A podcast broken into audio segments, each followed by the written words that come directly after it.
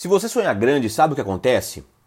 Porra nenhuma, nada, zero, absolutamente nada. Ai, Cadu, mas eu fui num curso com um mestre e ele falou para mim que eu tenho que sonhar grande, que eu tenho que fazer um quadro dos sonhos, que eu vou materializar os meus sonhos num quadro e aí a energia vai fluir, eu vou realizar. Meu amigo, minha amiga, para de ser trouxa. É, sonhar é importante, é claro que é importante, porra. É, para mim, no meu pragmatismo, sonhar é igual a ter um objetivo, cara. Você tem que ter um objetivo. Por que, que você tá fazendo aquilo que você tá fazendo hoje? Ah, por exemplo, ah, meu objetivo é passar no vestibular. Ótimo, por isso que tá dando o seu melhor estudando, fazendo cursinho e o cacete, pra você poder passar no vestibular de medicina, por exemplo, que é foda pra caralho. Então você tá dando o seu melhor para isso. Quero, eu quero ter minha casa própria, você tá economizando, fazendo suas economias para poder comprar sua casa própria.